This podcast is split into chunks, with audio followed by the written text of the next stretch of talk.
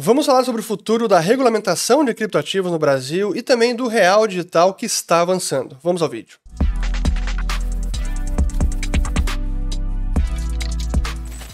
Muito bem a todos aqueles que estão chegando agora aqui no canal. Meu nome é Fernando Urrich, aqui a gente fala de economia, mercados e investimentos. Se vocês gostaram do conteúdo, considerem se inscrever, ativando o sininho aqui embaixo e também compartilhando este vídeo. No dia 12 de agosto, sexta-feira, houve um seminário sobre o futuro da regulamentação de criptoativos no Brasil e ele foi promovido pelo escritório Figueiredo e Veloso Advogados Associados, justamente para discutir o que está acontecendo com o PL 4401 de 2021, que tramita na Câmara dos Deputados e ele versa sobre a regulação dessa indústria. E tivemos a participação de ninguém menos de Roberto Oliveira Campos Neto, presidente do Bacen, além de um ministro, um procurador, um promotor, o presidente e um diretor da CVM. E eu recomendo que vocês assistam na íntegra esse debate todo, eu vou colocar aqui o link em cima. E eu confesso que eu fiquei positivamente surpreso, especialmente com as opiniões do promotor Frederico uh, Meinberg, que eu não conhecia, e o também do João Ascioli, diretor da CVM, porque eles mostraram não apenas um conhecimento da tecnologia e uma visão pró-mercado e não regulação restritiva, e também reconhecendo os limites, os riscos e benefícios da regulação para um setor como esse. Então foi bacana ver é, esse tipo de visão de quem está em posição de autoridade é, no, na, no Brasil.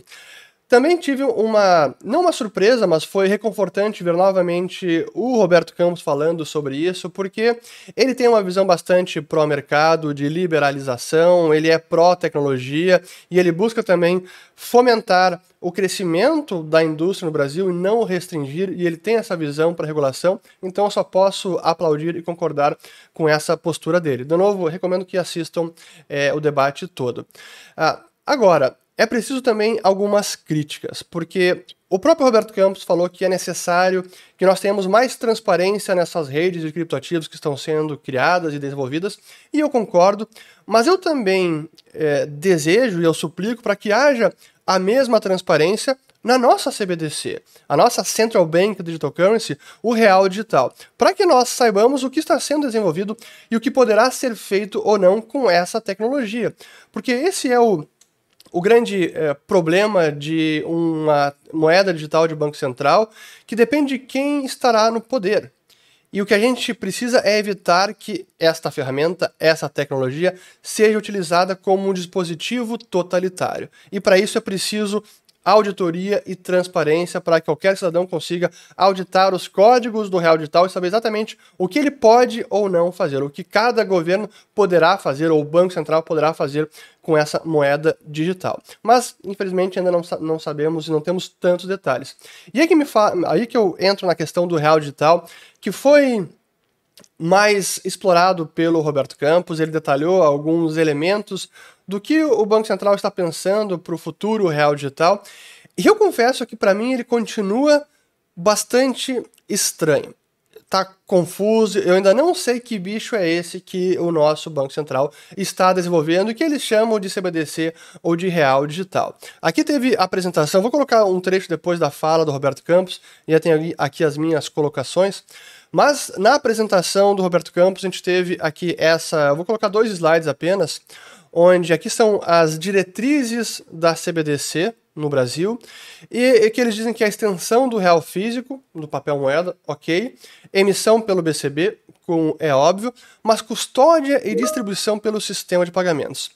Isso para mim eu não entendo como isso seria feito e por que isso deveria ocorrer dessa maneira e qual seria a diferença para o que já ocorre hoje para um cidadão em termos de user experience, a experiência do usuário, a interface. Qual é a diferença de usar uma conta bancária ou uma CBDC que está em custódia do próprio banco?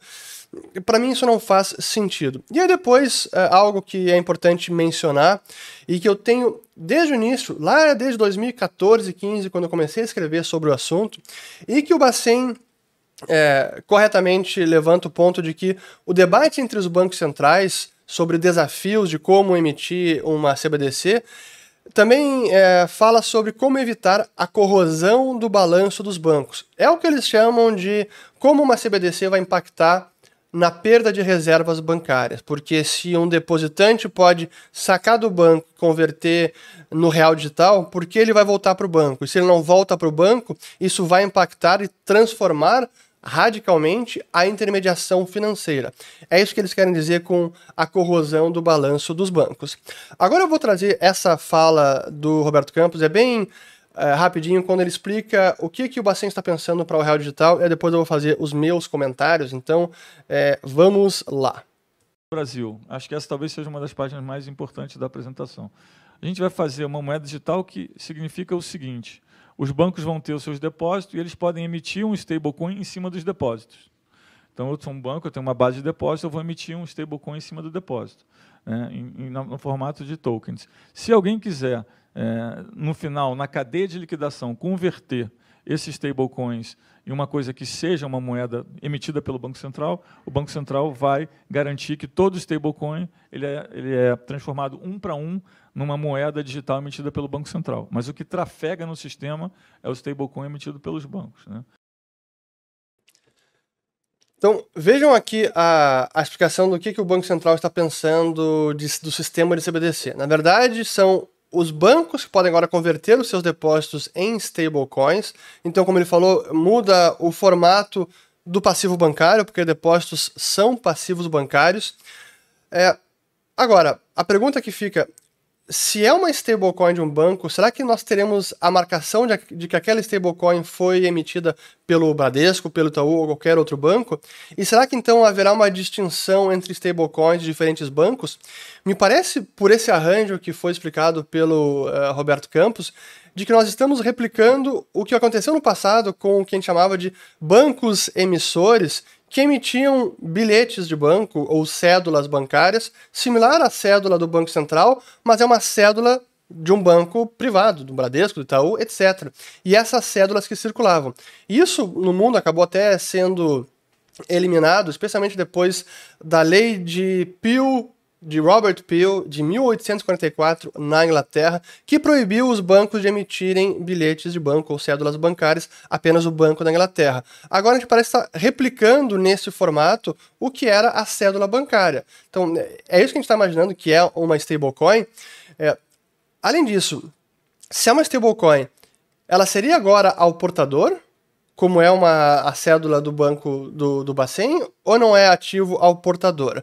É, e se o Bacen, no final das contas, garante essa conversão de um para um para a CBDC, é, hoje como é que funciona um depósito? É importante explicar bem. O depósito hoje de um banco é nada mais do que uma promessa de entrega do papel moeda. É uma obrigação do banco para com o cliente. Então, se é uma stablecoin agora e o Banco Central está garantindo a conversão um para um, parece que nós estamos até eliminando qualquer problema de liquidez bancária. Então, a gestão de liquidez está sendo delegada para o Bacen porque o banco emite a stablecoin, mas se o cliente quiser converter na CBDC, no final dessa cadeia de liquidação, o Banco Central garante essa conversão um para um. Assim, eu realmente eu não consigo entender eh, essa CBDC. Parece que tudo que está sendo desenhado é para evitar que uma CBDC seja emitida e que ela circule, porque ele também fala que ah, não, que vai trafegar no sistema é stablecoin, não é CBDC. Portanto, que diabos é essa, essa CBDC? O que é esse real digital que o Bacen está desenvolvendo? Eu ainda não consegui entender. Para mim, continua algo sem sentido que está sendo criado justamente para evitar a corrosão dos bancos e para evitar realmente que o Bacen lide com o varejo. Porque o Banco Central não quer emitir um passivo e ter o relacionamento com o cidadão final, que é o usuário da versão digital do seu real. Ele não quer que isso aconteça, ele quer deixar os bancos na dianteira de todo o processo e que não haja nenhuma mudança na intermediação financeira. Mas então o que nós vamos ter no final das contas não é o real digital, não é uma CBDC.